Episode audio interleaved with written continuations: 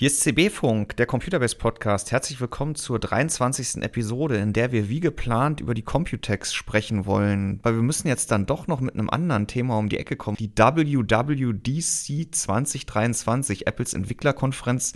Nikolas, hallo, deswegen bist du wieder mit in Berlin an Bord.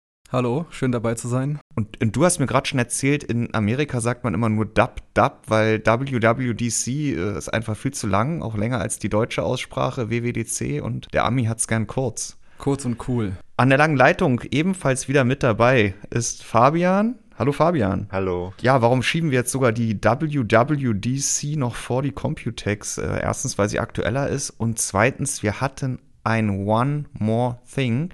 Wir hatten im Vorfeld schon drüber gesprochen, ob es das wohl geben wird, Nikolas. Äh, du hattest gesagt, das gab es äh, seit dem Ableben von Steve Jobs noch zweimal auf einer Keynote äh, von Apple und jetzt war es das dritte Mal. Für ein Produkt, was seit, ich weiß nicht, zehn Jahren, fünf Jahren, drei Jahren, sieben Jahren. Immer, Gefühlt seit Ewigkeiten.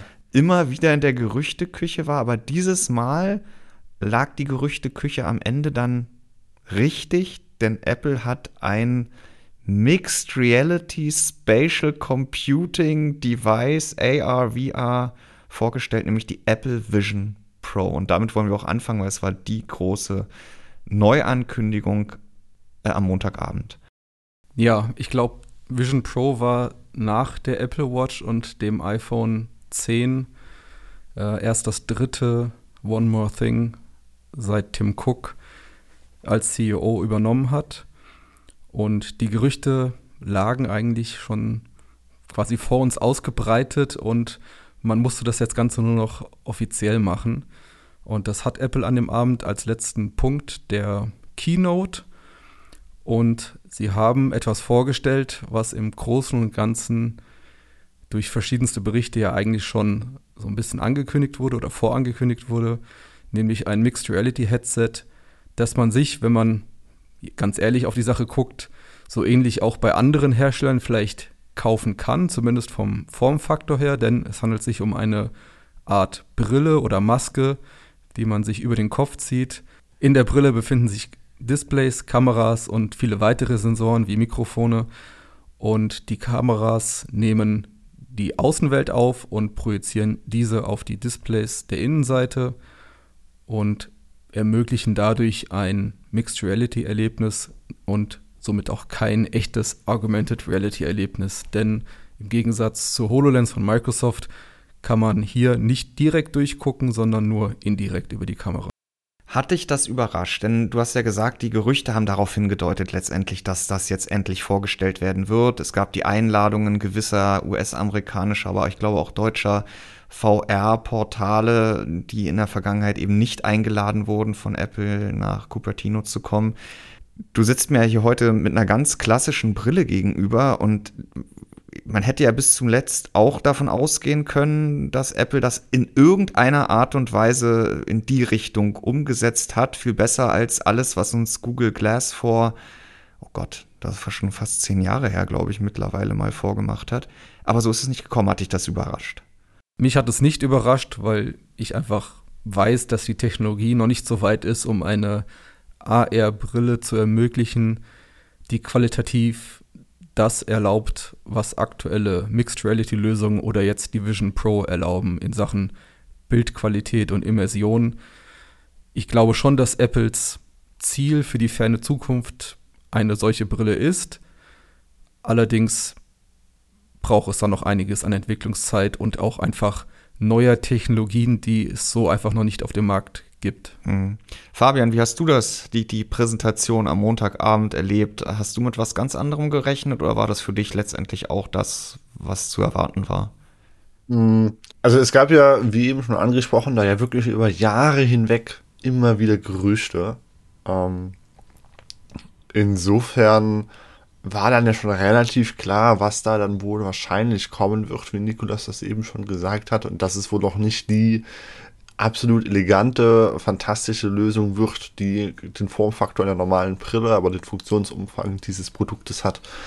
Äh, das war dann ja, denke ich, auch klar. Wäre natürlich cool gewesen, wenn das so ein, so, so ein Apple-Moment gewesen wäre, aber das sind wir dann, denke ich, noch nicht. Ähm, das, was da an Konzepten gezeigt wird, auch in diesem Video, es gibt ein relativ langes Vorstellungsvideo, neun Minuten oder sowas, in dem diese Brille halt präsentiert wird, in dem gezeigt wird, was man sich da halt quasi anzeigen lassen kann, so als würde es im Raum schweben, diese Displays. Das sieht halt schon sehr cool aus. Ähm, das ja. muss man halt echt sagen. Wobei es im Endeffekt Konzepte sind, die ja so nicht noch nie da gewesen sind. Ne? Also spätestens, wenn man da auf, auf äh, Science-Fiction-Literatur geht, dann filmt man diese, oder, oder Filme oder was auch immer, dann filmt man diese Effekte. Ja, das sind ja alles ähm, Ideen, Bedienmöglichkeiten, die äh, sich schon mal irgendjemand irgendwo ausgedacht hat. Die waren halt nur bisher nie greifbar, weil sie halt eben nur in Science-Fiction-Literatur vorkamen und nicht in einem realen Produkt. Gut, und Apple hat sich jetzt vorgenommen, das Ganze jetzt greifbar zu machen nicht kurzfristig, Nikolas. Vielleicht schieben wir das auch gleich nochmal vorweg, denn die Vision Pro ist angekündigt für Anfang 2024. Also wir haben noch über ein halbes Jahr. Oder? Ja, also es ist ein klares äh, Generation 1 Produkt von Apple, was im Stile von, sage ich mal, dem ersten iPhone sehr früh vorgestellt wurde und dann mit vergleichsweise viel Zwischenraum erst auf den Markt kommt, nämlich über ein halbes Jahr später. Also Apple hat gesagt, Anfang 2024. Die Vision Pro hat auch noch überhaupt keine FCC-Zertifizierung, ist damit allerdings dann auch vor gewissen Leaks geschützt gewesen. Ja. Denn sobald so ein Gerät zur FCC geht, die dann Freigaben gibt für, sage ich mal, zum Beispiel irgendwelche Funkprotokolle und andere Sachen, dann sind die Leaks quasi vorprogrammiert. Und das hat Apple auch schon beim iPhone 1 so gemacht, dass man das einfach sehr früh vorstellt um solchen Leaks vorzubeugen. Und dann ist es ja auch nur ein US-Launch erstmal. Das Produkt kommt dann Anfang 24 für 3.499 Dollar vor Steuern auf den Markt. Also je nach US-Bundesstaat kann man dann nochmal mit 8 bis 10 Prozent höheren Kosten rechnen. Und in Europa soll es im weiteren Verlauf des nächsten Jahres, beziehungsweise in anderen Ländern, also Europa wurde noch nicht mal explizit ja. genannt, aber man ja, kann ja. sich schon vorstellen, dass UK und Deutschland zu sehr wichtigen Märkten zählen. Und dann müssen wir mal sehen, ob es dann im Laufe des ersten Halbjahres vielleicht noch nach Deutschland kommt. Mhm. Nur wäre Apple nicht Apple, wenn Apple nicht davon überzeugt wäre, dass die Vision Pro, so wie sie jetzt vorgestellt wurde, auch Anfang nächsten Jahres noch einiges besser macht als alles, was es bisher und möglicherweise auch bis dahin an vergleichbaren Produkten gibt. Lass uns mal ganz konkret auf die Technik nochmal gucken. Du hast vorhin schon gesagt, es steckt eine Menge drin. Vielleicht noch mal ganz kurz, damit es auch wirklich klar ist, äh, denn mir war es im Vorgespräch wirklich noch nicht abschließend klar, wie ich vorhin festgestellt habe. Wir haben halt wirklich ganz klassisch diese Taucherbrille ohne Glasscheibe vorne dran. Das heißt, alles, was ich unter der Brille sehe, wobei es hat eine Glasscheibe vorne dran, aber alles, was ich unter der Vision Pro sehe, wird mir über Displays zugespielt, also auch die Umgebung, die ich dort wahrnehme. Und wenn ein Gegenüber in den Raum tritt und ich ihm in die Augen schauen will, was ja mit dieser Brille möglich ist und auch ein ganz großes USP ist, was Apple äh, zur Keynote am Montagabend genannt hat, dann äh, sieht er ja meine Augen, aber in dem Fall sieht er eben auch nicht meine Augen durch diese Glasscheibe, sondern auch nur ein Abbild meiner Augen auf einem Bildschirm draußen dran. Stichwort Bildschirme, die sind aber, Apple hat noch keine ganz konkreten Spezifikationen genannt, sondern nur 23 Millionen Pixel und, und dass das Display auf dem Platz eines iPhone Display Pixels 64 Pixel unterbringen würde. Aber es gibt da ja schon Gerüchte, wie hochauflösend sie ist und dass sie damit in der Tat sehr hochauflösend ist im Vergleich. Apple hat 23 Millionen Pixel Gesamtauflösung für die beiden Micro-OLED-Displays genannt, an der Apple laut Keynote auch maßgeblich bei der Entwicklung beteiligt war. Sie werden auch weiterhin auf einen externen Fertiger setzen. Und wenn man das dann durch zwei teilt, hat man halt 11,5 Millionen Pixel pro Display. Ein Display soll laut Apple so groß sein ungefähr wie eine US-Briefmarke, die in etwa so groß ist wie eine deutsche Briefmarke, also gibt es kaum Unterschiede. Vermutlich wird die Auflösung irgendwo im Bereich von 4K liegen, allerdings mit einer höheren Auflösung in der Höhe, also 3840 mal 3000, das sind ungefähr 11,5 Millionen Pixel pro Display das ist schon deutlich höher als das, was Produkte von Vive oder Meta zur Verfügung ja. stellen. Und selbst solche spezialisierten Brillen wie eine Vario XR3 haben sogar eine niedrigere Auflösung. Also in Sachen Display wird Apple da, denke ich, schon den neuen Maßstab setzen. Und das kann man ja auch für den Preis erwarten. Mhm. Was das Faszinierende bei dieser ganzen Präsentation war, war, fand ich, wie es Apple präsentiert hat. Also Apple hat ja, was ich würde sagen, ah, gefühlt 75 Prozent der Zeit wirklich immer wieder gezeigt, was man sehen würde, wenn man diese Brille aufhat. Äh, also freischwebende Fenster im Raum, äh, große Videoleinwände, entweder in dem Raum, in dem man sich befindet, oder eben ergänzt um zum Film passenden Szenarien. Das sah alles natürlich immer super scharf aus. Also einerseits die die Fenster und die Videos, die ich gezeigt bekommen habe, da wackelte auch nichts im Raum aber auch die Umgebung. Apple hat ja auch manchmal diese, diese Animation gezeigt, als würde man eben sich diese Brille aufsetzen. Da war gar kein Unterschied zu sehen zwischen, ich habe den Raum gerade noch mit meinen eigenen Augen gesehen und jetzt durch die Augen der Kameras sind, glaube ich, zwölf Kameras verbaut. Ja. Wobei ich nicht weiß, ob alle dafür auch zum Einsatz kommen, den Raum auch zu filmen für meine Augen oder letztendlich auch für Sensorik dahinter steckt. Ja, ob es dann wirklich so aussieht, werden wir noch sehen. Du hast dir schon, wir waren ja nicht selber vor Ort, wir waren nicht eingeladen. Die eingeladenen Medien hatten ja inzwischen die Chance, auch mal einen Blick hinter die Brille zu werfen. Du ja. hast dir da ein paar Hands-ons oder Demo-Session-Berichte durchgelesen. Was war so deren Fazit? Ja, ich habe ein paar Berichte gelesen und ein paar Videos geschaut. Leider gibt es keine Aufnahmen wie andere Personen dieses Produkt ausprobiert haben, weil Apple hat untersagt, dass diese Hands-on-Sessions gefilmt werden dürfen. Man mhm. durfte nur nach der Keynote in diesem Vorraum das Produkt von außen filmen, aber auch nicht anfassen. Und als man es dann anfassen durfte, dann durfte man es wiederum nicht filmen. Und das, was ich so bisher mitbekommen habe, zeugt schon von einer sehr hohen visuellen Qualität, also in puncto Displays und räumlicher Verbundenheit sozusagen zum, ja. zum, zum echten, zur echten Außenwelt soll die Vision Pro schon Maßstäbe setzen. Und Spatial Audio zum Beispiel, also auch der Ton soll sehr gut gewesen sein, wenn auch etwas leise, habe ich noch einmal gelesen. Aber man kann die ja auch mit AirPods zum Beispiel benutzen. Was auch gesagt wurde, ist, dass das Produkt allerdings relativ schwer sein soll und natürlich die Akkulaufzeit im Endeffekt dann auch noch negativ reinspielt, denn mit zwei Stunden Akkulaufzeit ohne Steckdose hm. ist man ja in gewissen Maßen schon eingeschränkt. Da wird es auch schon bei dem einen oder anderen Film vielleicht etwas knapp. Kameras haben wir gerade schon angesprochen, zwölf Stück an der Zahl. Ich glaube, dann nennt Apple darüber hinaus sechs Sensoren und fünf Mikrofone. Oder was war die letzte Komponente in ihrer Auflistung? Es waren ähm, sechs Mikrofone. sechs Mikrofone. Äh, und dann sind es fünf Sensoren halt für die Lage im Raum, Beschleunigung und so weiter und so fort. Da gibt es ja mal wieder einen neuen Chip. Da gibt es jetzt den R1. Vermutlich ist es der Reality 1. Also ja. ich weiß es nicht. Der M1 ist ja eher der Mac 1 und der A, ja, fürs iPhone, wobei das passt dann auch nicht ganz. Und wir haben noch den W1 und W2, glaube ich, in den AirPods. Die Wireless-Chips, Wireless das passt Chips, ja dann genau. wieder. Ja. Also der R1 ist für die komplette Sensorikverarbeitung zuständig und spielt dem M2 über eine bislang nicht bekannte Schnittstelle zu. Vermutlich ist es sowas wie PCI Express, weil das hat der Chip ja. Und im M2 ist dann der CPU und GPU angesiedelt. Und dann ist das ja auch der Chip, der dann letztlich für das Rendering auf den Displays zuständig ist. Für den R1 bzw. für die Kombination aus beiden Chips gibt Apple eine Latenz von 12 Millisekunden an, bis die Außenwelt erfasst, verarbeitet wurde und dann auf den Displays für den Anwender etwas zu sehen ist. Und das ist ja schon sehr kurz. Also ich glaube, Apple hat gesagt, das ist ja weniger als ein Wimpernschlag.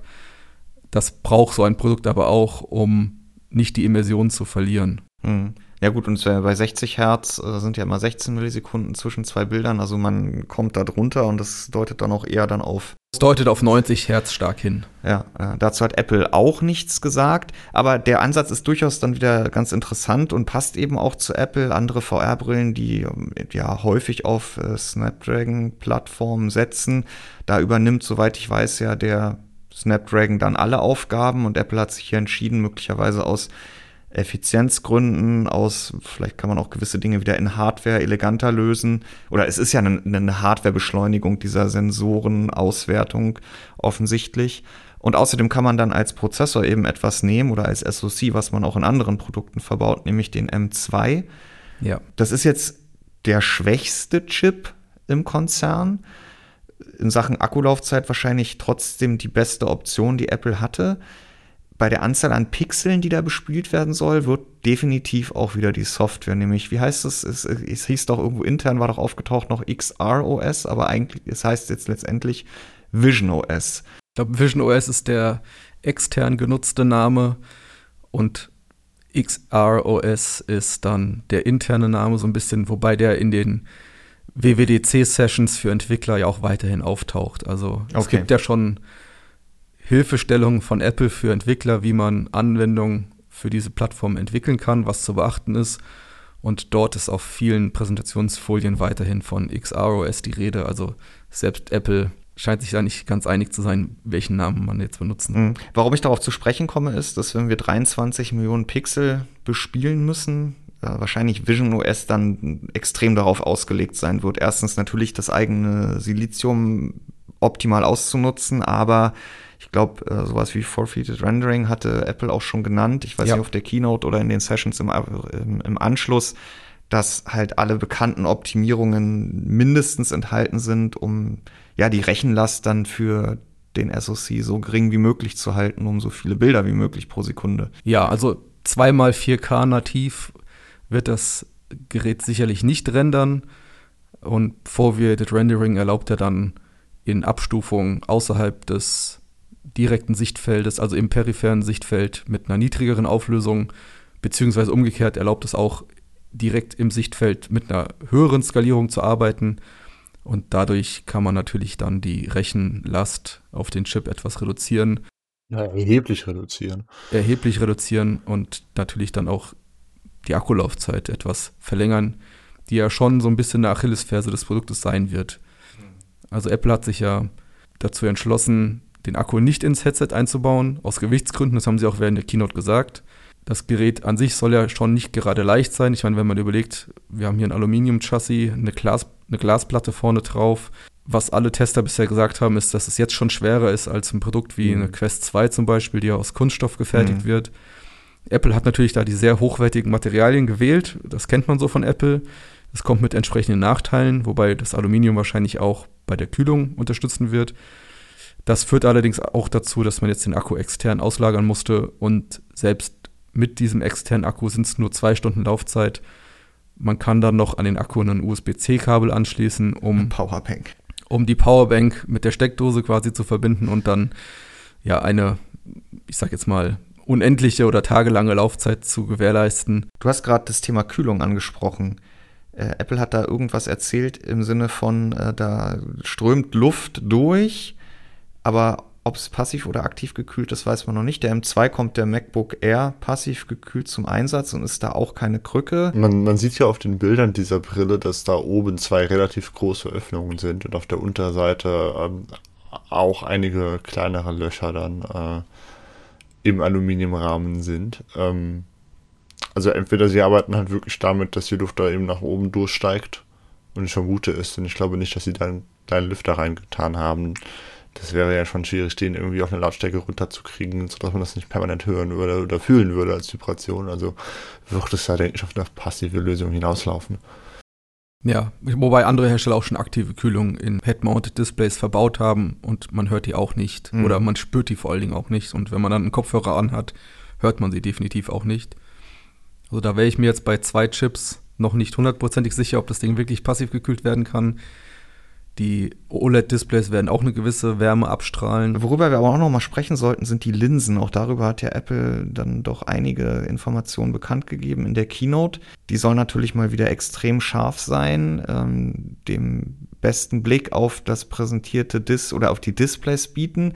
Sie lassen aber keinen Platz für Brillen von Brillenträgern. Ja, da also muss ich bin man der Brillenträger, ja. kann dazu vielleicht was sagen. Also man kann ja bei vielen anderen Headsets die Brille durchaus anlassen. Bei manchen Lösungen kann man sie auch ausziehen und dann durch Einstellungen an den Linsen für die eigenen Dioptrien Einstellungen vornehmen. Bei Apple ist das Brillentragen definitiv ausgeschlossen. Stattdessen arbeiten sie mit Zeiss zusammen und wollen dann, wenn das Gerät auf den Markt kommt, magnetisch an den integrierten Linsen fixierbare zusätzliche Linsen anbieten, die dann auf die Sehschärfe des Trägers angepasst wurden. diese Linsen hat Apple auch schon zur Hands-on-Session in Cupertino den ersten Testern fixiert an dem Gerät. Okay. Das hat auch alles gut funktioniert. Da haben sie einfach die Brille genommen von dem Träger in ein ja, mir nicht bekanntes Gerät reingesteckt, wo dann die Dioptrien vermessen, die Dioptrien vermessen wurden. Und dann wurden die entsprechenden Zeiss-Linsen aufgesetzt. Da muss man dann natürlich auch noch mal abwarten, was die kosten werden. Also Zeiss-Linsen mhm. sind, glaube ich, nicht die günstigsten. Dann reden wir schon von einem Produkt, was mit Steuern über dreieinhalbtausend Euro kostet. Und dann kommen da am Ende noch Linsen von Zeiss für 400, 500 Dollar dazu. Also das ist auch noch ein Kostenfaktor, den dann Brillenträger beachten müssen. Tja, also steckt viel drin, nur keine Linsen für Brillenträger. Viele Sensorik, wahrscheinlich wirklich die stärksten Displays und äh, wer unserer Zuhörer vielleicht die letzten drei, vier, fünf Jahre keine VR-Brille mehr aufgehabt hat, dem sei gesagt, dass ja auch die anderen Hersteller da zuletzt schon extreme Fortschritte gemacht haben. Also aktuelle, auch wirklich kompakte Modelle sind ja nicht mehr zu vergleichen mit den Fliegengitter-Anfängen, die wir 2014 ging dann, glaube ich, mit der Vive der, der Hype-Train los, die wir da erfahren haben. Für mich wird wirklich extrem spannend sein, ähm, wie viel dann von diesen präsentierten Videos mit diesen knackscharfen Fenstern, Leinwänden, die ja auch nicht einmal im Raum ihre Position verändert ja. haben. Und das sind so Erfahrungen, die ich neulich erst mal wieder, erst wieder selber in einer Demo-Session mit dem Vive Elite XR heißt es, glaube ich, äh, Headset gemacht habe, dass du das meist oder oft sehr gut wirkt, aber es immer wieder diese Haker gibt, wo dann doch sich die Darstellung eben nicht perfekt zu der eigenen Drehbewegung des Kopfes anpasst. Und das hat natürlich in der Apple-Präsentation alles wunderbar funktioniert. Ich weiß nicht, inwiefern da die Demo-Session-Berichte schon ins Detail gegangen sind. Da wird Apple natürlich vor Ort auch zur Not gesagt haben, naja, ihr wisst ja, das ist ja noch sieben Monate mindestens. Denkt immer dran und ist alles Prototyp und so weiter und so fort.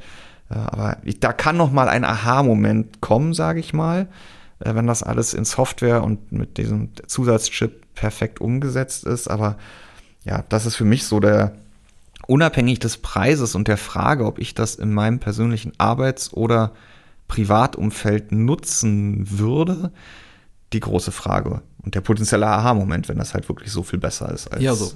aktuell. Wenn, dieses, wenn diese Erlebnisse so greifbar sind, wie es von Apple gerendert wurde. Das ist ja auch das, was Fabian angesprochen hatte, äh, dass man jetzt das so präsentiert bekommen hat, dass diese Science-Fiction-Ideen jetzt das erste Mal greifbar zu sein scheinen. Ich bin gespannt, ob es in der Praxis äh, wirklich so sein wird. Und ich kann mir jetzt auch noch nicht vorstellen, den ganzen Tag in dieser Brille zu verbringen, auch wenn man da durchgucken kann und auch wenn Mitmenschen meine Augen sehen können über das Außendisplay. Aber die Frage ist halt wirklich, ähm, wie viele Geräte will Apple damit ersetzen? Denn im Endeffekt kann das Ding ja iPhone, iPad, Fernseher, Mac in einem sein. Ich kann ja sogar meine Tastatur und mein Trackpad anschließen und in drei Safari-Fenstern dann auf 200 Zoll Displays arbeiten, wenn ich das möchte. Ist ja nicht nur für Spiele und Medienkonsum gedacht. Und ich glaube, die kommenden Generationen von diesem Produkt werden dann zeigen, wie praxistauglich oder wie gut es von der Masse angenommen wird. Pro, glaubst du, es gibt auch eine Non-Pro-Version? Das liegt ja irgendwie auf der Hand, oder dass da dann noch was nachgeschoben wird, ob schon 2024 oder später? Also wenn man den Berichten Glauben schenken kann, dann ist das jetzt erstmal die hochpreisige Lösung und wie es der Name ja schon so ein bisschen andeutet, ich denke mal, es wird auch noch eine Vision Non-Pro irgendwann geben. Ich glaube, bei Bloomberg wurde das ja auch schon ein bisschen angerissen, das Thema, dass Apple durchaus an einem Produkt arbeitet, das deutlich günstiger angeboten werden soll.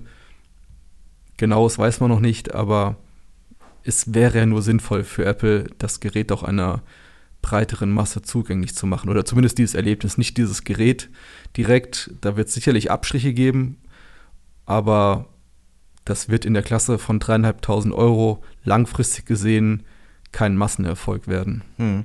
Ja, und äh, dafür hat ja Apple dann aber wiederum eben in der Präsentation auch nicht nur pro Einsatzzwecke genutzt, sondern ist ja auch schon ganz explizit auf diese Film, Videospiele, FaceTime-Ebene runtergegangen. Natürlich jemand, der sich sowas eventuell als Selbstständiger in seinem New York City Loft äh, für die Arbeit anschafft, warum sollte er das nicht auch abends privat nutzen? Aber Ja. ich glaube, da war die Botschaft schon klar, dass die Vision für die Vision ist, dass es eben nicht nur in die professionelle, professionelle Ecke geht, wo ja aktuelle VR-Headsets dann durchaus ihre Umsätze machen. Also gerade wenn man Richtung Vive guckt, äh, war das für die ja die letzten Jahre eben gerade nicht der Konsumerbereich, äh, wo die Headsets verkauft wurden, sondern eben professionelle Anwendungen, Entwicklung, Autohäuser, äh, Produkterfahrungen ähm, und äh, da, da hat ja Apple dann jetzt schon auch beide Optionen, sage ich mal, sich eröffnet.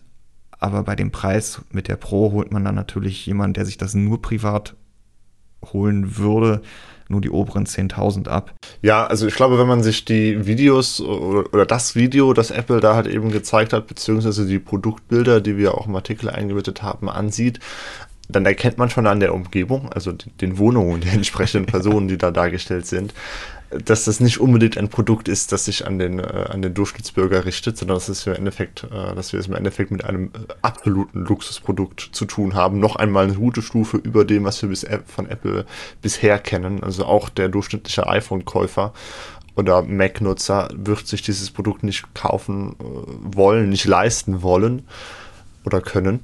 Ich sehe da schon das Hermes-Strap am Horizont. Ja. Oh Gottes Willen.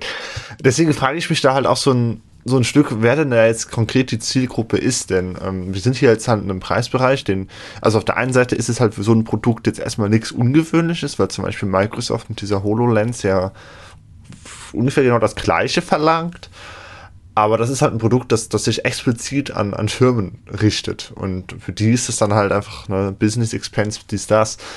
Aber für den Privatanwender, und ich sehe hier schon in erster Linie ein Produkt, das, äh, das Apple versucht, auch versucht hat, während dieser äh, WWDC für Privatanwender äh, in Szene zu setzen, äh, da frage ich mich halt wirklich, okay, ne, also da hätten sie für mich genauso gut Werbung zum neuesten Privatjet schalten können. Es wäre für mich exakt gleich greifbar gewesen. Und um damit nochmal auf meine, auf meine Aussage vom Anfang einzugehen, äh, von wegen Science-Fiction-Konzepte, die jetzt zum ersten Mal äh, greifbar erscheinen, aber der Fokus liegt halt eben auf dem Erscheinen. Wir haben die drei Dimensionen ja eben schon angesprochen, in der diese Brille eben alles andere als greifbar ist. Äh, zum einen dauert es noch einige Monate, vielleicht noch über ein Jahr, bis sie in Deutschland verfügbar sein wird. Äh, wir haben eben diese Einschränkung, dass sie erstmal nur in den USA startet und wir gar nicht wissen, wann, ob, wie, wo in Deutschland Start erfolgen wird. Und dann haben wir den Preis, Ich glaube, der wo wird wir in in Deutschland Deutschland bei über wahrscheinlich auch 4000 mit 4000 Euro liegen. rechnen können. ne? Denke ich auch. Ja. Ähm, äh, insofern, ja, nette Science-Fiction-Konzepte, sehr futuristisch, aber äh, im Endeffekt bleibt es für mich jetzt auch erst genau das, äh, bis, äh, bis da nicht vielleicht in ein paar Jahren dann ein wesentlich günstigeres Modell um die Ecke kommt. Denn das hier ist für mich alles andere als greifbar. Das wird für 99,9 Prozent aller Apple-Nutzer alles andere als greifbar bleiben. Nikolas, hatte es denn aber für dich diesen Apple-Moment äh, inne, den man für One More Thing erwarten kann? Und wenn ja, was ist es gewesen? Also ich glaube, der Formfaktor als solcher war es ja nicht. Also man muss schon eingestehen, dass technologisch betrachtet das wahrscheinlich schon der neue Maßstab sein wird. Apple hat damit jetzt einfach mal gezeigt, wenn der Preis keine Rolle spielt oder fast keine Rolle spielt, was man dann auf die Beine stellen kann. Denn was man ja schon merkt, ist, dass Produkte wie eine Quest oder eine Vive oder andere Lösungen wie eine Pico immer im Korsett des Preises Ja. entwickelt wurden. Und Apple hat jetzt einfach mal gesagt, ja, es kostet dreieinhalbtausend Dollar, aber ihr bekommt dafür dann halt auch das technische Maximum von dessen, was man aktuell in so einem Head-Mounted Display einbauen kann. Und aus dieser Sichtweise finde ich schon, dass es das One More Thing wert war. Hm. Allerdings ist die Plattform als solche insgesamt nicht so greifbar und massentauglich wie ein iPhone oder ein Apple Watch oder ein iPad, finde ich. Hm. Es ist zwar ein Konsumerprodukt, da stimme ich Fabian zu, von der Ausrichtung her. Ich glaube, man hat nur einmal ein Enterprise-Szenario gesehen während der Keynote, als an irgendeinem, als an eine Maschine im virtuellen Ja. Raum gezeigt wurde, so, die man dann halt da schon mal aus irgendeiner Cut-Anwendung im Raum vor sich gesehen hat. Ansonsten ging es ja nur um ja, FaceTime-Filme, Spiele und ein bisschen Office-Arbeit. Genau, also das ist diese, ich habe Safari immer gleich mit Pro-Anwendung Ja. gesetzt, aber das, ja, hast also du schon im recht. Internet surfen zähle ich jetzt noch nicht zu den Pro-Anwendungen. Auch wenn wir das den ganzen Tag tun. Und von daher bin ich da auch etwas skeptisch, ob das dieser Aha-Wow-Moment ist, den Apple mit anderen One More Things schon geschafft hat. Mhm. Ich glaube schon, dass das sehr viel Potenzial hat und dass es langfristig gesehen auch schon erfolgreich werden wird für Apple. Es gab jetzt schon länger keinen wirklichen Flop auch mehr für das Unternehmen. Selbst solche Produkte wie ein HomePod, die, glaube ich, etwas Belächelt wurden. etwas belächelt oder vielleicht etwas mehr in einer Nische angesiedelt sind oder sich nicht so Millionen, Milliardenfach verkaufen wie ein iPhone, waren dann doch letztlich erfolgreich. Ja, oder die Apple Watch, ne? Also das war ja am Anfang auch eher belächelt, äh, kann nichts, keine Akkulaufzeit, kleines Display und so weiter und so fort. Das Und ist ein Erfolg sondergleichen jetzt mittlerweile. Also die mit Abstand meistverkaufte Smartwatch und vor allem für einen iPhone-Nutzer muss man auch klar sagen, die beste Smartwatch. Also ich wüsste jetzt nicht, warum man sich als iPhone-Nutzer was anderes als eine Apple Watch kaufen soll, wenn man eine Smartwatch haben möchte. Ich glaube, Vision Pro wird das zumindest zum Anfang nicht ganz so einfach haben. Da Mhm. stimme ich schon Fabian auch zu, dass das nicht so direkt greifbar wird und einfach schon durch den Preis sich in einem Bereich bewegt, wo nicht jeder blind zugreifen kann. Also da hätte man vielleicht was für maximal 1500 Dollar präsentieren müssen. Selbst dann wäre es noch eine relativ teure Anschaffung gewesen, aber dreieinhalbtausend Dollar sind drei iPhone 14 Pro oder drei MacBook Air. Wobei man muss natürlich auch sagen, was in den USA auch sehr beliebt ist, natürlich ähm, kaufen auf Ratenzahlung. Und das bietet Apple ja auch zinsfrei an. Also ich glaube, da werden viele ihre Moral über Bord werfen und äh, ich will jetzt nicht sagen, sich verschulden für die Vision Pro, aber so eine Ratenzahlung ist natürlich ein attraktives Angebot, um sich so ein teures Produkt dann doch Mhm. leisten zu können. Glaubst du, dass wir dieses Jahr noch was, wie wird es da weitergehen? Also Anfang nächstes Jahr ist die Markteinführung in den USA. Gibt es da jetzt über Monate Salamitaktik oder ist jetzt erstmal ein halbes Jahr Ruhe und dann werden wir zum Weihnachtsfest noch was davon hören? Also ich glaube nicht, dass es immer wieder häppchenweise Informationen von Apple dazu geben wird, aber es wird definitiv noch mindestens einmal Informationen dazu geben. Ich glaube jetzt nicht im September unbedingt zur iPhone Keynote, Ja. sondern im Rahmen einer etwas späteren Veranstaltung, sei es nächstes Frühjahr, wenn neue Ja. iPads erwartet werden, oder dann Richtung Ende des Jahres, wenn vielleicht dann doch noch mal ein Mac mit M3 kommen sollte dieses Jahr, dann werden sie das sicherlich schon noch mal erwähnen. Aber ich glaube nicht, dass sie jetzt einfach per Pressemitteilung sagen, hier ist jetzt verfügbar, kauft es. Hm. Ähm, da werden sie sich nicht die Möglichkeit entgehen lassen, noch mal in Person was dazu sagen auf der großen Bühne. Ja, und wahrscheinlich dann auch schon zusammen mit Entwicklern. Denn die werden jetzt ja, die werden doch jetzt auch schon losgeschickt, oder? Vision OS, ist das jetzt in Xcode? Kann man da Also loslegen? es soll Dev-Kits geben. Es gibt auch schon Entwickler-Sessions im Okay. Rahmen der WWDC. Und da sieht man auch schon, dass man auch die Vision Pro über ein zweites Kabel, also auf der linken Seite ist ja das Akkukabel, auf der rechten Seite kann man ein zweites Kabel anschließen, um die Vision Pro dann mit einem Mac zu verbinden, was dafür spricht, dass man dann auch mit Xcode Hm. dann entsprechende Programme rüberschieben kann, um sie dann auszuprobieren, zu gucken, wie das Ganze funktioniert. bis wir die in den Händen halten, wird wahrscheinlich wirklich 2024 sein.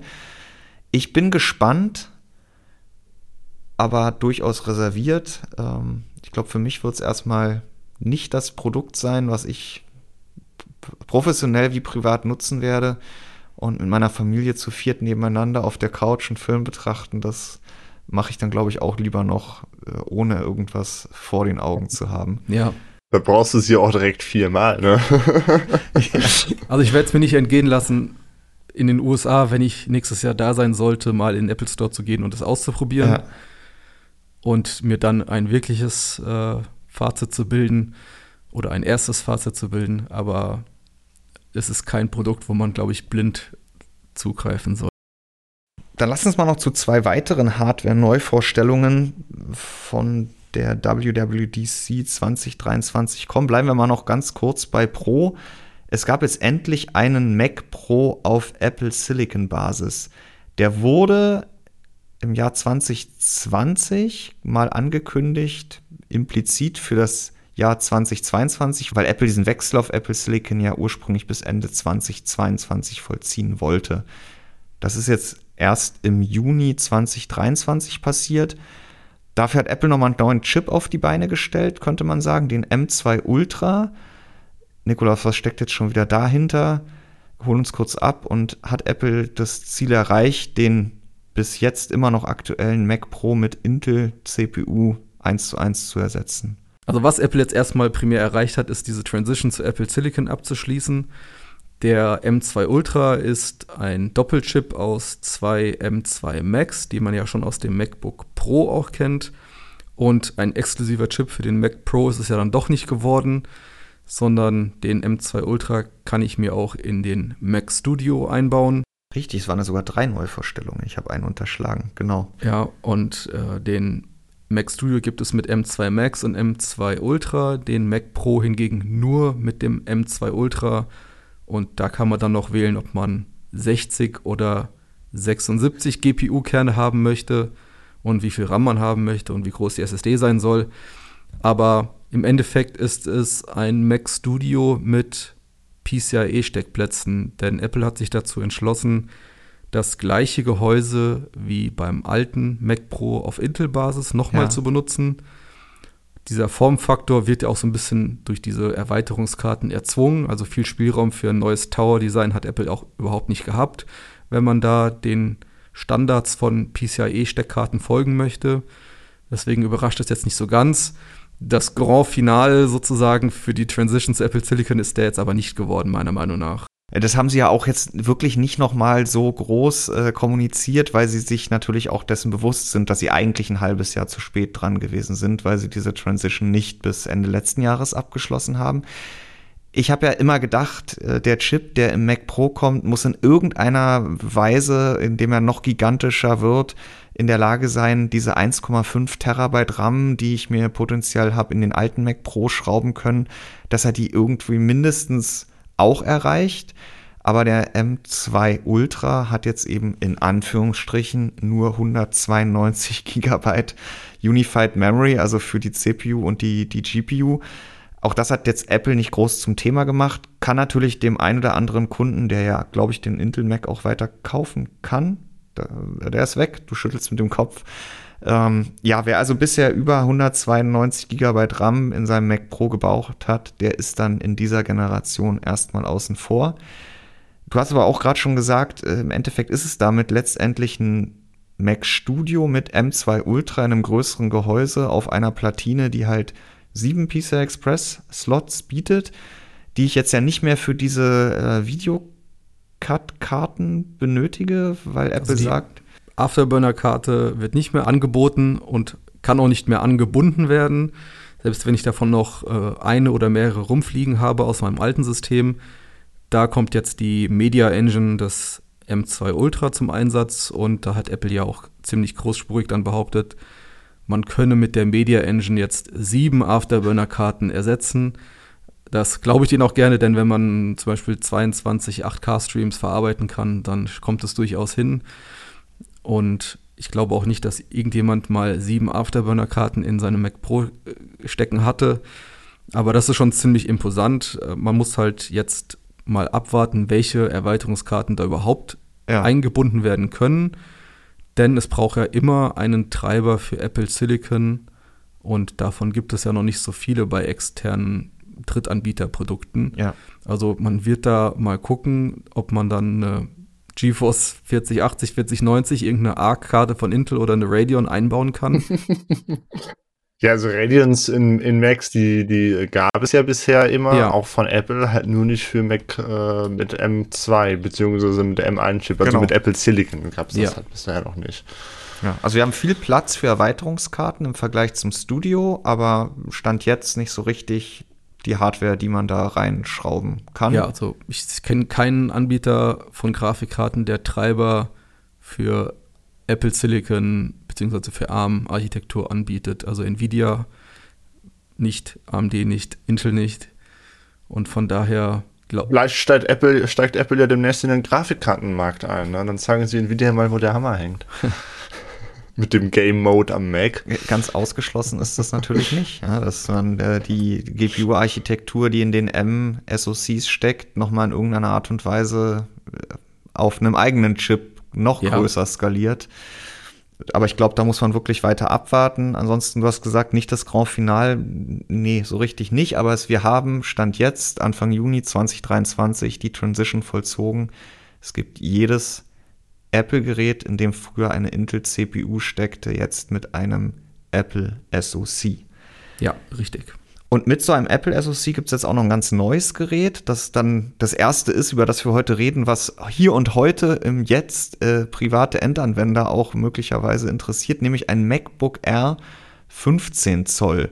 Da hatte ich getitelt, nach 15 Jahren gibt es jetzt auch ein MacBook Air mit 15 Zoll. Das MacBook Air gab es bisher mit 13 Zoll und auch mal über mehrere Jahre in dieser ganz. Mit 11. Mit, genau mit 11,6 waren es, glaube ich, mit das im 13 Zoll Formfaktor, weil die Ränder ja damals das noch so lange her, waren. Ne? Es ist wirklich lange her. Ich habe mich gefragt, kam das damals als so ein Netbook?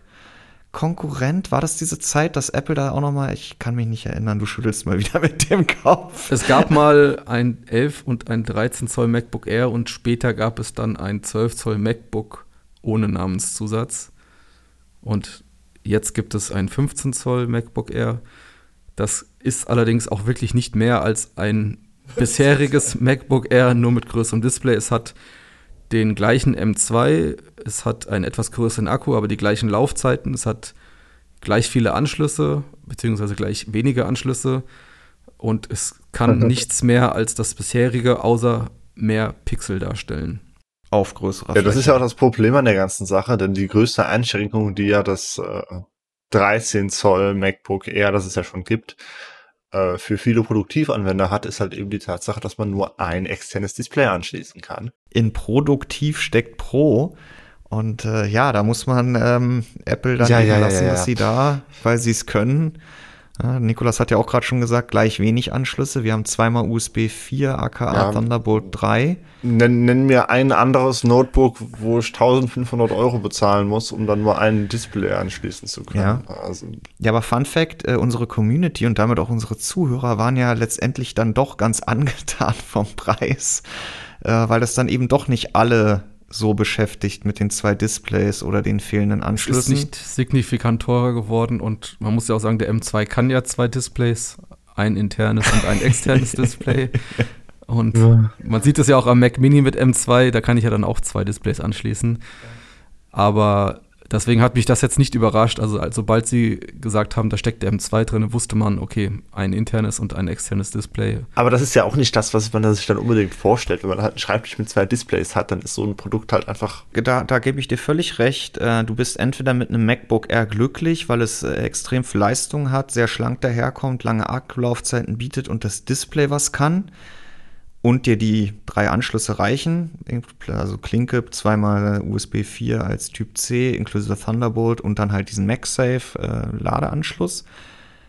Oder dir reicht das halt nicht, weil du einen SD-Kartenreader haben willst, weil du auch mal ein HDMI-Display ohne einen Adapter anschließen möchtest, weil du USB-A äh, hast oder, das ist ja auch noch weiterhin auch beim 15 Zoll Modell äh, ein Vorteil, das ist ja weiterhin passiv gekühlt, aber dadurch nicht ganz so schnell wie ein aktiv gekühlter M2 oder dann eben die schnellere M2 Pro CPU im, im Pro-Modell. Und wenn du das alles brauchst, dann hat ja Apple eine Lösung für dich. Das ist das Pro. Fabian, du hast gerade schon den Game Mode angesprochen gehabt. Äh, ich glaube, im Zusammenhang mit dem Mac Pro und potenziellen Apple GPUs, äh, für die der definitiv nicht gedacht ist. Lass uns doch einmal auf die Software-Seite hüpfen. Da haben wir noch gar nicht drüber gesprochen. Und da haben wir die DAP 2023 auch, glaube ich, vollumfassend besprochen. Es gab ja, wie so häufig zur Entwicklerkonferenz, jedes Betriebssystem von Apple in einer neuen Version. Also wir haben iOS 17, iPad OS 17, wir haben macOS 14, Sonoma, wir haben WatchOS 10, tvOS 17, Vision OS in der ersten Version. Was habe ich vergessen? Gar nichts. Ich krieg einen Finger gezeigt. Und hat der HomePod für ein Betriebssystem? ja, äh, glaube es nicht öffentlich und zumindest nicht als Home OS bezeichnet. ich habe das für mich so ein bisschen zusammengefasst unter der großen Klammer, dass sich da nicht mehr so viel tut. Das hat man ja insbesondere bei iPadOS mhm. und iOS die letzten Jahre, fand ich schon gesehen. Gut, bei iPadOS kamen dann nochmal diese ganzen exklusiven iPad-Multitasking-Features hinzu, die ja auch immer mächtiger geworden sind. Aber letztendlich ist das ja gerade, was die beiden Betriebssysteme anbelangt, so für mein Dafürhalten eine Evolution, die da höchstens noch stattfindet. macOS wenn wir darüber schreiben, ist es immer das, was die wenigsten interessiert. Wobei mittlerweile mit tvOS gibt es da, glaube ich, eine Alternative bei Apple, die noch weniger gelesen wird. Aber das war für mich dieses Mal so ein bisschen das Highlight, äh, Stichwort Game Mode, weil ja Apple mal wieder in Aussicht stellt, natürlich jetzt auch mit den stärkeren GPUs in den eigenen SoCs, dass der Mac die Spieleplattform wird. Und Stand jetzt ist er noch keine Spieleplattform. Du hast jetzt ja auch zuletzt wieder nicht nur dein eigenes MacBook Air hier angesehen, sondern auch das MacBook Pro und hast dann ja auch wieder vor der Frage gestanden, was zum Geier kann ich denn jetzt spielen, was nicht zehn Jahre alt ist und Tomb Raider heißt? Es ist sehr wenig. Also wenn man sich mal in Steam anmeldet und den Filter setzt für macOS-Spiele, dann erhält man von den mehreren hundert Titeln, die wir in unserer Bibliothek haben, noch eine Handvoll und ja, man muss fairerweise sagen, bei uns in der Bibliothek finden sich halt in erster Linie große Grafik-Blockbuster, die wir halt eben testen. Ähm, wenn man etwas in den Indie-Bereich geht oder den Strategiespielbereich, dann gibt es da durchaus sehr, sehr viele Spiele, die sich einwandfrei auf dem MacBook spielen lassen. Mhm. Nun kann man aber diese Spiele inzwischen auch in der Regel ganz gut auf Linux spielen, weil es da so eine kleinen Helferlein gibt, äh, wie zum Beispiel Proton, das ja auch von Valve gepusht wurde, um eben möglichst viele Windows-Spiele, die DirectX in irgendeiner Form oder Vulkan, ja, Vulkan ist dann eigentlich schon das, das präferierte, die präferierte, also DirectX nutzen, was ja Windows-exklusiv ist, auf das Steam Deck zu bringen. Und jetzt hat Apple äh, was Vergleichbares in Aussicht gestellt, nämlich das Game Porting Toolkit. Das ist noch was anderes als der Game Mode. Also den Game Mode hatte ich ja eigentlich gerade dazu äh, als, als Schlagwort genannt. Der Game Mode ist letztendlich wie der Game Mode in Windows. Ähm, Apple verspricht da, dass äh, wenn ich den Game Mode aktiviere, oder ich weiß gar nicht, ob man ihn aktivieren muss, dass er ein Spiel erkennt und dann halt die höchste Leistung von CPU und GPU auf die Threads, die dieses Spiel ähm, initiiert, zuweist und auch die äh, Bluetooth Polling Rate verdoppelt, um halt die Input-Latenz zu reduzieren. Und für Entwickler wurde jetzt aber vorgestellt das Game Porting Toolkit, was in der Lage sein soll, mit einem deutlich reduzierten Arbeitsaufwand Windows DirectX Spiele unter Metal lauffähig zu machen. Ja. Und äh, du hattest auch schon mal so in Sessions reingeguckt. Ähm also es gibt mittlerweile schon einige Sessions von Apple im Developer-Bereich, die sich diesem Thema widmen. Ich habe drei davon so ein bisschen überflogen. Ich habe sie mir noch nicht in Gänze angeschaut. Es geht einfach primär darum, dass ich diese High-Level Shading Language von DirectX in Metal umwandeln kann, beziehungsweise übersetzen kann und den Entwicklungsaufwand für die Portierung von Windows-Spielen zu macOS damit deutlich reduziere. Und jetzt ist halt die Frage, wie schnell werden Entwickler diese Tools aufgreifen und wie schnell geht dann die Portierung wirklich von der Hand. Was wir ja schon angekündigt bekommen haben, ist ja von Kojima das Death Stranding kommt für macOS. Der Director's Cut. Der Director's ja. Cut auch noch, ja. Und äh, ich würde es sehr begrüßen, wenn es für diese doch sehr potente Hardware auch in Sachen GPU dann endlich mal zeitnahe macOS Releases zum Windows Release geben würde und dass endlich mal mehr AAA-Spiele für macOS verfügbar sind. Hm. Aber ich glaube, das bleibt erstmal noch so ein Henne-Ei-Problem für Entwickler gesehen also haben. Also das Henne-Ei-Problem, also wenn man jetzt Apple als Henne betrachtet, dann haben sie ja schon mehrere Eier gelegt mittlerweile. Also sie haben potente GPUs, sie haben die Kompatibilität zu sehr vielen Eingabegeräten geschaffen, wie PlayStation 5 Controller zum Beispiel. Sie haben jetzt eine Portierungssoftware, die Entwickler dabei unterstützt. Also von Apples Seite ist eigentlich mittlerweile alles gegeben. Ich würde sagen, dass jetzt das Ei so ein bisschen zu den Spieleentwicklern gewandert ja. ist, wenn man das so sagen darf. Ja, meine Perspektive war so ein bisschen auf den Apple-Nutzer, äh, den der vielleicht weiterhin, obwohl er nur ein Gerät hat, äh, nee, vielleicht hat er aber auch zwei Geräte und er will gar nicht auf dem Mac spielen. Aber gut, das müssen Entwickler dann für sich herausfinden.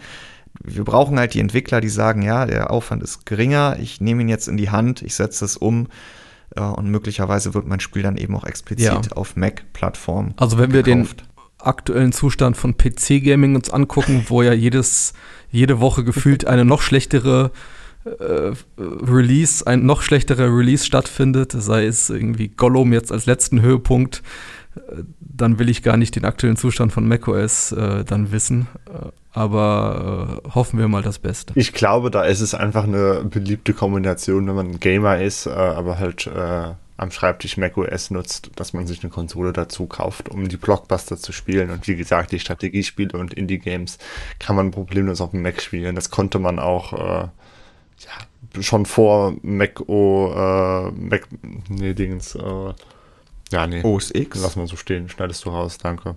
Enden wir auf einer positiven Note. Apple hat viel getan. Liebe Entwickler, macht was draus. Wir würden gerne auch aktuellere Titel in guter Qualität auf der extrem schnellen Hardware von Apple spielen. WWDC 2023 Haken dran. Wir haben jetzt schon die eine Stunde Schallmauer durchbrochen, zumindest vor dem Schnitt. Gehen jetzt aber trotzdem noch einmal auf die PC-Hardware-Messe des Jahres über, nämlich die Computex 2023 die in der vergangenen Woche in Taipei, Taiwan stattgefunden hat. Da ging es überhaupt nicht um Apple, aber um den PC und auch im Kern um PC-Komponenten. Wir waren vor Ort, äh, auch auf eigene Kosten. Wir, das sind nicht wir drei, die wir heute sprechen, sondern Volker, der es aber in dieser Woche nicht ans Mikrofon geschafft hat. Und sind nach Taipei gereist, um uns ja für netto sechs Tage vor Ort äh, die Messe anzusehen. Im Vorfeld haben wir noch überlegt, was sind die großen Themen auf der Computex, denn viele Hersteller sind mit ihren Plattformen dieses Jahr ja schon durch gewesen, sodass man sagen muss, es gab keine große Plattformvorstellung, es gab keine neuen Intel-CPUs, es gab keine neuen AMD-CPUs, es gab keine neuen, es gab keinen neuen Sockel, es gab keine neuen Grafikkartengenerationen, aber es gab jede Menge dann am Ende doch auch teilweise sehr interessante Komponenten-Neuvorstellungen, abseits der Komponenten, die wir eigentlich gerade alle schon runtergebetet haben. Denn das 32. Custom Design einer 4060 Ti haben wir uns vor Ort dann am Ende auch nicht angesehen. Ich blicke mal ganz kurz auf die Top 5 der am meisten gelesenen Meldungen von der Computex 2023 und da ist an Platz 1 ein interessantes, auch in meinen Augen ein interessantes Thema, gelandet, was aber so ein bisschen den roten Faden aufgriff von, letzt, von letzter Woche, wo ich schon meinte, äh, der rote Faden der Computex war teuer. Nämlich Hidden Connectors, Asus treibt das Kabelversteckspiel auf die Spitze. Da haben wir zur Computex von Asus Next Level Kabelverstecken im PC gesehen. Seit letztem Jahr gibt es ja von allen großen Mainboard-Herstellern oder Komponentenherstellern unter verschiedenen Namen, aber letztendlich in die gleiche Richtung zielen, diese, diese Projekte, die ja, das Kabelmanagement im PC vereinfachen sollen, indem sie alle Kabel aus dem Sichtfeld des Nutzers gleich nach hinten auf die Gehäuserückseite verlegen. Und da haben wir von MSI, von Gigabyte, da heißt es, glaube ich, Project Stealth. Ich weiß nicht, ob von ASRock, aber auf jeden Fall auch von Asus letztes Jahr schon Mainboards gesehen, die die Anschlüsse auf der Rückseite haben. Gigabyte hatte auch schon eine 3070, die die PCI Express Anschlüsse genau auf die andere Kartenseite verlegt, dass ich sie auch direkt hinter den Mainboard-Tray führen kann. Und Asus hat jetzt auf Basis einer, ich glaube 40, 70 war es, äh, nicht die Anschlüsse auf die Rückseite verlegt, sondern eine zusätzliche Steckleiste auf der Rückseite angebracht, die ich dann in ein kompatibles Mainboard schieben kann, über die dann die Grafikkarte mit Strom versorgt wird. Und das war die gemessen an Zugriffen die News der Messe, weil das doch ganz viele Leser interessiert hat. Wobei, das klingt schon wieder so nach proprietär, wenn jetzt nicht doch alle ja. Hersteller dann mit der gleichen Lösung um die Ecke kommen und äh, genau solche Mainboards bieten. da glaubst du doch selber nicht dran. Ja, ich, ich kann mir das nicht vorstellen, mir sowas zu kaufen, weil ich doch aktuell dann noch das äh, Gefühl habe, das ist so ein. Also es gibt ja noch nicht mal die passenden Gehäuse richtig dafür. Also MSI hat sogar zu Computex entsprechende Mainboards vorgestellt und PC-Gehäuse und dann waren die eigenen PC-Gehäuse noch nicht mal kompatibel zu den eigenen neuen Mainboards. Also so weit ja. geht das Ganze schon. Und es ist ich glaube, da schränkt man sich halt ja. einfach so unfassbar ein, wenn man sagt, ich möchte das jetzt, ich möchte dieses Kabelversteckbild jetzt auf die Spitze treiben in meinem Rechner, dann schränkt man sich so hart ein. In es ist ja auch nur ein, eine optische nicht. Veränderung. Es hat ja funktional genau. überhaupt keinen Hintergrund. Es macht nichts ja, besser ja. funktional. Es geht ja wirklich nur um diese clean Optik. Ja. Äh, trotzdem, äh, das, das Nummer eins Thema dieser Messe ähm, ja, an Platz 5 ja. findet sich für mich noch so ein ähnliches Thema, nämlich äh, Corsair IQ Link, nur ein Kabel, sie proprietär alle zu binden. Äh, das war ja nicht der einzige Hersteller, der auf der Computex äh, eine Möglichkeit gezeigt hat, um RGB-LED-Komponenten an einer, an einem Kabelstrang zu synchronisieren. Ich habe äh, aktuell das äh, neue DAN-Case hier und da auch eine etwas ältere AIO eingebaut, äh, die zwei Lüfter besitzt und damit auch zwei RGB-Lüfter und damit auch von jedem Lüfter ein Kabel für den Lüfter als solches und für die RGB-Steuerung äh, wegführt äh, und inklusive SATA-Kabel für die Stromversorgung und so weiter ist dann auch wirklich jeder verbliebene Zentimeter im Gehäuse mit Kabeln ausstaffiert das soll IQ Link und ich glaube, Hyde hatte auch was vorgestellt, in Zukunft dann eben der Vergangenheit angehören lassen. Und Asus hat, glaube ich, auch schon IOs, wo zumindest die Lüfter dann auch über Steckverbindungen miteinander verbunden sind. Aber auch das ja. klingt alles wieder nach einer proprietären Lösung, die nicht dafür sorgt, dass man da flexibler wird. Wenn man alles auf eine Karte setzt, wird es einfacher und schöner aber das war schon mal die Grundvoraussetzung, dass man genau das tun wird. Die, die wenn ich eben die Messe dann äh, aus, aus der Perspektive klammern muss, dann ist das so ein großes Thema für mich gewesen, dass es viele interessante Lösungen gegeben hat, die es früher nicht gegeben hätte, die aber dann doch Herstellerinsellösungen werden dürften, die es teuer und unflexibel machen. So interessant sie dann auch immer auf den ersten Blick erscheinen mögen. Ich stimme dir absolut zu. Äh, ich sehe das ganz genauso. Ähm, und dementsprechend finde ich diese ganzen Komponenten auch nicht unbedingt so unfassbar interessant. Wobei man jetzt bei diesem RGB-Thema sagen muss, dass das bisher ja äh, nicht anders äh, war. Äh, wenn man das einigermaßen übersichtlich haben wollte, musste man sich da auf einen Hersteller beschränken. Äh, denn sonst artet das immer in Chaos aus, wenn man dann fünf oder teilweise noch mehr äh, Softwares im, im Windows-Start haben muss, nur um die äh, Beleuchtung einigermaßen unter Kontrolle zu haben. Ja, du hast recht. Und trotz aller Kompatibilität, die da hergestellt wurde die letzten Jahre, hattest du dann immer wieder eine Komponente, die nicht mehr mitspielen wollte oder die nur bei jedem dritten Systemstart hat, haben dann alle RAM-Module. Die ja, von dieser Kompatibilität habe ich exakt gar nichts bemerkt. Also das ja, es kommt auch immer drauf an, was du kompatibilisieren möchtest nicht in die Top 5 geschafft hat es eine Meldung, die aber, ich scroll gerade nochmal über die lange Liste der vielen News, die wir von der Computex online gebracht haben, äh, die eine Meldung von Noctua. Und zwar hat Noctua nach äh, eigenem Aussagen neun Jahren Entwicklungszeit endlich einen Nachfolger für den Riesenkühler NHD15 zur Computex ausgestellt und angekündigt. Und da gab es über 200 Kommentare zu, weil das natürlich auch mittlerweile so ein Running Gag gewesen ist, dass äh, seit neun Jahren damit gerechnet wird, dass da mal wieder ein Nachfolger auf den Markt kommt. Noctua hat jetzt die Chance genutzt, da über Pressetermine natürlich äh, erstmal die eigene Perspektive kundzutun, dass das halt alles natürlich super lange dauert und die Validierung und die Testerei und der Vorgänger, der ist ja auch schon so gut und da muss man nochmal drüber kommen und natürlich wird es am Ende dann auch alles nochmal eine Ecke teurer. Ich habe sie nicht so ganz abgenommen. Äh, man kann dann im, also viele, auf viele dieser Aussagen könnte man dann auch immer sagen, naja, aber trotzdem muss das natürlich in irgendeiner Art und Weise schneller gehen. Am Ende ist euch doch nichts mehr aufgefallen. Aber ähm, da gibt es jetzt einen Nachfolger. Ja, einen neuen Lüfter gibt es ja dann auch noch passend dazu. Da haben sie ja wohl auch sehr lange dran geforscht. Diese neuen High-End-Lüfter nutzen ja alle dieses LCP als Material, also Liquid Crystal Polymer, mit dem man dann die Lüfter mit noch geringeren Toleranzen bis an den Rahmen bringen kann ja. und die ja dann auch langfristig gesehen über längere Nutzungsdauer sich nicht großartig verformen oder ausdehnen sollen. Das ist dann auch immer die Gefahr, dass sich äh, dann Lüfter oder Rotorblätter über die Zeit dann irgendwann schleifen und solche Geschichten. Und da haben sie jetzt auch endlich den passenden Lüfter zum D15 dann noch dazu, den man natürlich dann auch für Gehäuse und ähnliches nutzen kann. der dann aber auch entsprechend teuer werden wird.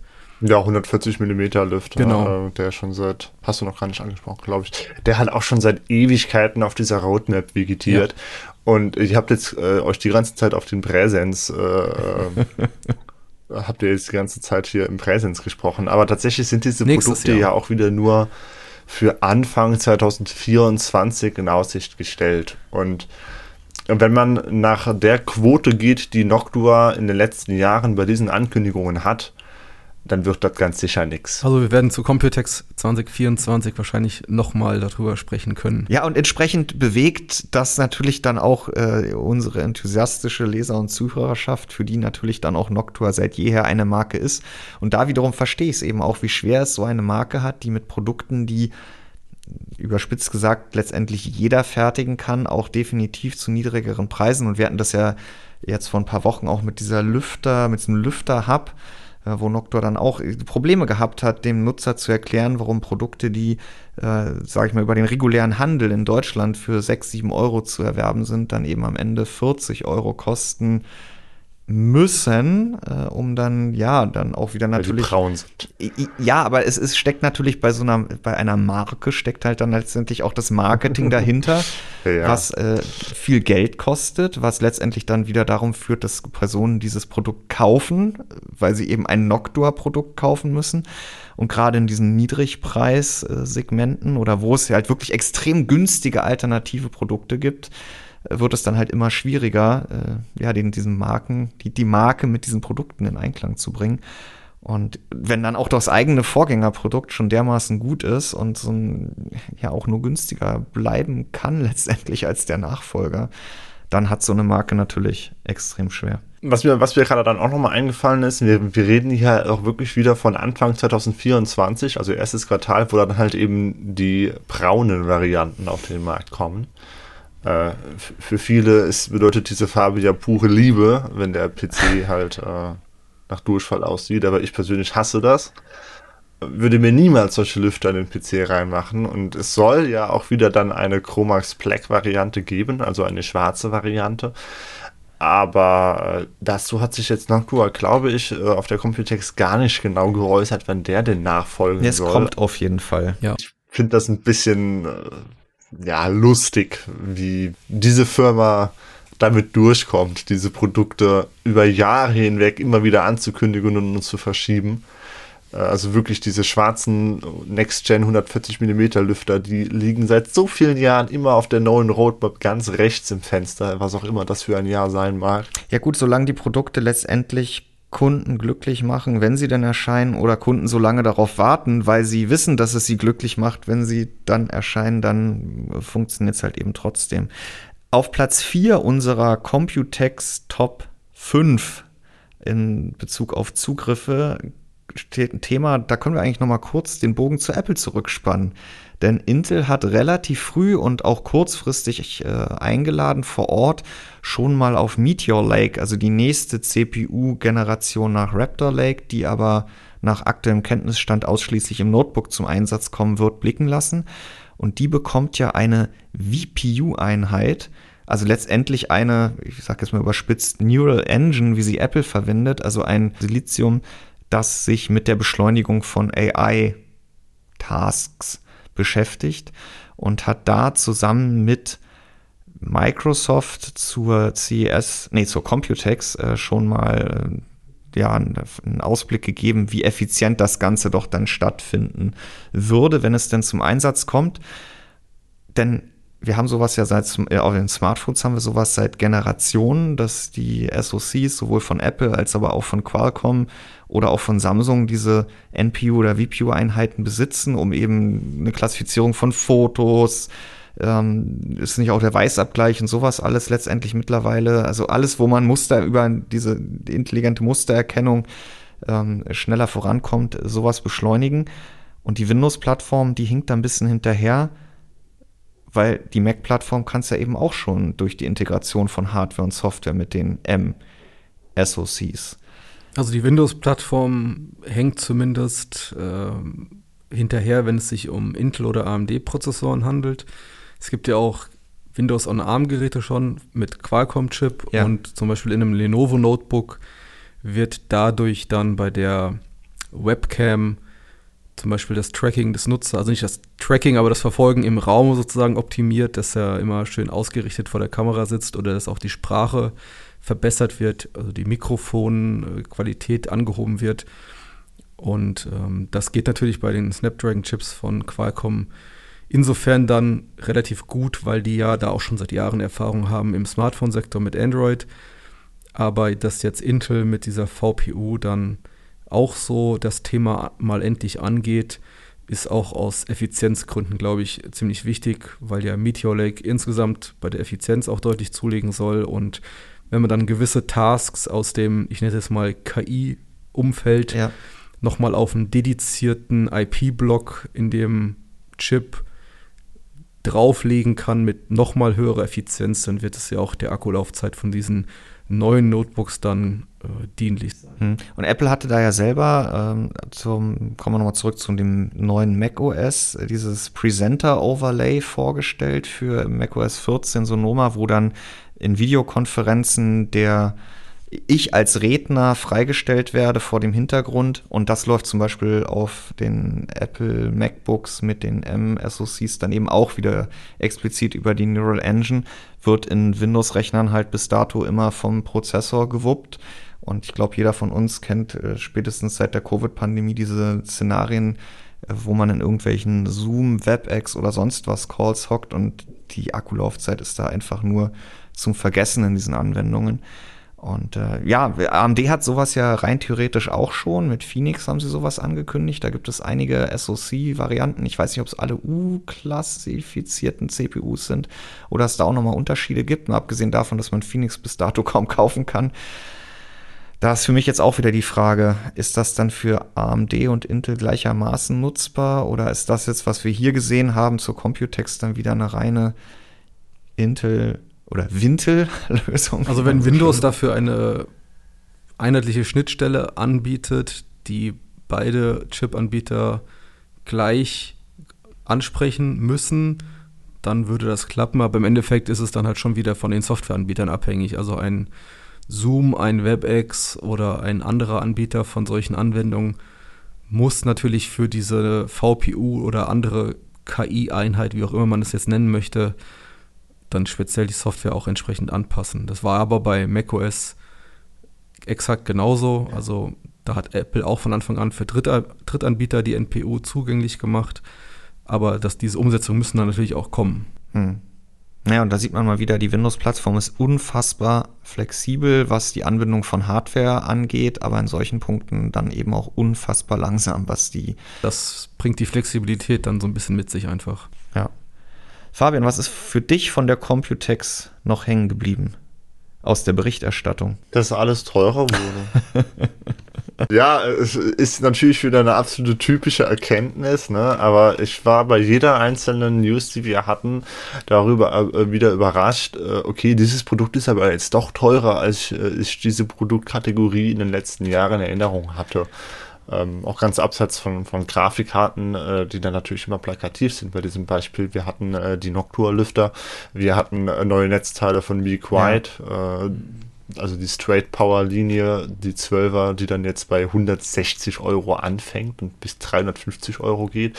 Ein Preisbereich, wo ich eigentlich vor einigen Jahren das Dark Power verordnet hätte und nicht das Straight Power. Ja. Ähm, und da, ja, wie gesagt, das zieht sich eigentlich über alles, was wir da angekündigt bekommen haben. Mhm. Ansonsten hat Volker natürlich noch mannigfaltig Eindrücke vor Ort gesammelt. Äh, wie gesagt, wir wussten vorher oder gingen davon aus, dass es jetzt nicht die große Plattformmesse werden wird. Es gab viele interessante Themen dann am Ende doch, äh, sei es äh, auch parallel hier im Postfach oder halt wirklich vor Ort zu entdecken. Letztendlich sind Messen ja dann immer auch so ein People's Business. Also man muss sagen, Messen sind zurück. Nikolas, du warst Anfang des Jahres ja auch wie im letzten Jahr, aber da war das noch sehr verhalten. Auf der CES in Las Vegas, die schon wieder gefühlt wie zu alten Zeiten abgehalten wurde. Und das war jetzt auch Volkers Fazit. Also es war gerammelt voll. Ja, man sieht auf dem einen oder anderen Foto, sieht man schon noch Leute mit Masken rumlaufen, aber es ist dann doch eher die Ausnahme gewesen. Alle Veranstaltungen haben stattgefunden. So verrückt es dann auch klingt, trifft man dann am Ende auch eine ganze Menge Kontaktpersonen, die man aus Deutschland heraus von E-Mail, Telefon, Messenger kennt, dann einmal im Jahr in Taipei auf der Computex. Und äh, was er noch äh, als, äh, ja, als, als so einen Schlussstrich drunter mitgebracht hat, war der Auftritt von Nvidia, beziehungsweise von dem CEO von Nvidia. Nvidia hatte ja eine Keynote vor Ort, äh, wo sie dann die neue Generation oder eine noch krassere GPU vorgestellt haben für AI-Anwendungen. Und damit hat dann aber Jensen die Messe nicht beendet, sondern während AMD der Messe quasi komplett ferngeblieben ist und Intel auch nur am Rande, beziehungsweise über Partnerstände und ihre Logos, die es dann immer gibt und diese eigenen Veranstaltungen, aber auch keinen eigenen Stand hatte, ähm, hat Nvidia da einen riesen Auftritt hingelegt. Und ähm, ja, Jensen One ist dann ja auch noch äh, an mehreren Ständen gewesen, war mehrere Tage in Folge laut Volker auf der Messe, wurde da sicherlich im eigenen Interesse als Rockstar gefeiert, ja. hat sich ablichten lassen, wie er in Taipei auf dem Night, äh, in Taipei auf dem Night Market einkaufen gegangen ist und so weiter und so fort. Und äh, ja, Volkers Eindruck, äh, den er persönlich vor Ort gesammelt hat, war, dass Nvidia da einfach Präsenz gezeigt hat, wo andere Hersteller durch Abwesenheit. Also man muss schon haben. klar sagen, dass AMD und Intel Nvidia da komplett das Feld überlassen haben und das hat Jensen, beziehungsweise hat dieses Unternehmen dann auch voll ausgekostet. Und Nvidia hat es als einziger von diesen Plattformherstellern erkannt, dass Messen im großen Umfang zurück sind und sich mit einer Keynote einfach da sehr viel Präsenz gesichert. Also ich kann nicht nachvollziehen, warum AMD und Intel da so sparsam mit dem Marketingbudget umgegangen sind. Und da muss man schon sagen, da hat Nvidia auch wenn es zum Großteil nur Enterprise-Lösungen waren, die da angekündigt wurden. Aber sie haben da einfach ja, ihre Show gerockt, kann man ja schon fast sagen. Und ja, auch mit Fabians angesprochenem äh, Spruch, the more you buy, the more you save. Aber ja, es hat funktioniert. Also gerade nach dem Hype, der nach der letzten Quartalszahlenbekanntgabe so ein bisschen um Nvidia da geherrscht hat, mit Aktienrekordkursen, da sind sie auf dieser Erfolgsspur dann einfach direkt weitergefahren in Asien. Und haben sich nochmal feiern lassen. Und People's Business haben wir schon angesprochen. Äh, Nvidia ist ein amerikanisches Unternehmen. Die sind jetzt auch natürlich mit riesen Dependancen in Taiwan vertreten. Aber dass der CEO sich dann die Zeit nimmt, dann eben auch nochmal bei Partnern auf der Messe am Stand vorbeizuschauen, Server zu signieren, das, das kommt da einfach gut an und weil er für uns ja letztendlich dann auch der ausschlaggebende Punkt dann auch zur Computex zu reisen, das ist mit enormem Aufwand verbunden, da haben wir in der Vergangenheit schon mal Jensen, drüber gesprochen. Jensen war der ausschlaggebende Punkt, Nein? Dass, dass man Personen trifft und äh, eben nicht derjenige ist, der eben nicht vor Ort gewesen ist. Und ähm, ja, das eine oder andere interessante Thema hat der Volker auch wirklich dann noch vor Ort aufgegriffen. Wir hatten diese Desk Mini-Serie von Ice Rock, wo es ja vermeint, äh, nicht vermeintlich, sondern mutmaßlich den neuen Non-Chipsatz von AMD zu sehen gegeben hat und ja auch nochmal das ganze Thema ARM5 ist so teuer äh, zu, zur Sprache gekommen ist. Die News findet sich dann ja auch in den Top 5 der Messe-News wieder oder das Thema Wi-Fi 7, wo du dann ja, Nikolas, noch ein bisschen unterstützt hast, weil Wi-Fi, alles was funkt, ja so eher auch dein Steckenpferd ist und ähm, das überall zu sehen gegeben hat, aber einfach noch ewig nicht zu kaufen geben wird. Aber das kennen wir letztendlich natürlich auch schon von den Wi-Fi-Generationen der letzten Jahre. Ja. Am Ende hat sich eine ganze Menge Berichterstattung ergeben auf der Computex, äh, auch eine ganze Menge Feedback zu den Meldungen. Fabian, wir haben auch schon mal drüber gesprochen, man weiß immer nicht so recht, wie viel macht man, wie viel macht man nicht. Äh, the more you write, the less ist gelesen geworden. Ja, das ist halt auch immer so das Problem, dass man überflutet wird von, von einer ganzen Bandbreite an Meldungen und man erstmal sichten muss, was davon eigentlich jetzt Da hast ist. du noch einen Punkt auf meiner Liste hier angesprochen. Ja, denn die Hälfte dessen, was diese Hersteller einem halt über, über die verschiedensten Pressekanäle zukommen lassen, äh, sind halt Produkte, die zumindest auf der CES, wenn nicht sogar schon letztes Jahr auf der Computex äh, einmal ausgestellt wurden. Ja.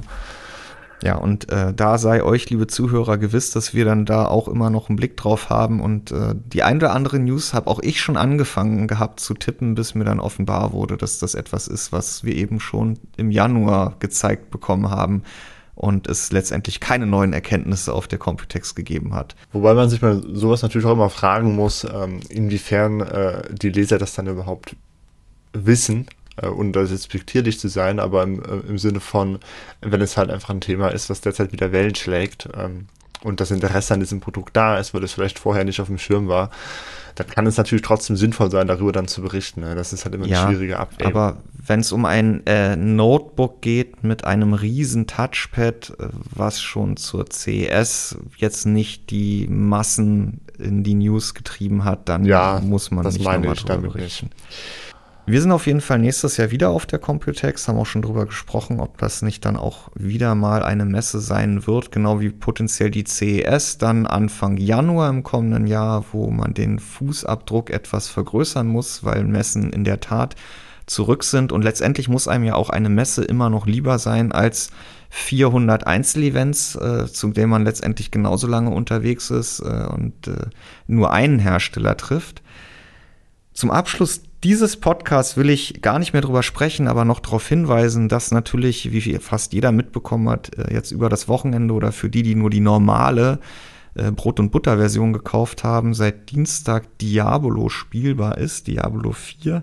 Und wir da einen umfangreichen Technik-Test auf die Beine gestellt haben, den Wolfgang heute, wir nehmen am Mittwoch auf, auch nochmal um Benchmarks erweitert hat. Und mittlerweile sind sage und schreibe 38 Grafikkarten in diesem Artikel enthalten. Und haltet euch fest, liebe Zuhörer, das geht zurück bis zu Vega, bis zur 1060, über die 2060. Wir haben eine 6400, die wahrscheinlich keiner von euch zu Hause hat, aber deren Ergebnis trotzdem jeden interessiert, äh, in den Artikel aufgenommen.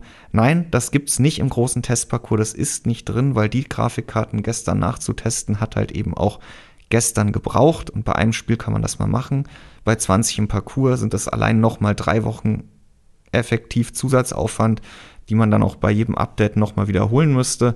Aber guckt es euch an, der Artikel ist prominent verlinkt. Wer nicht äh, direkt auf den ersten Blick drüber stolpert, geht einfach bei uns ins Testarchiv. Und ich glaube, damit haben wir heute lang genug gesprochen. Es gab aber auch eine ganze Menge zu besprechen.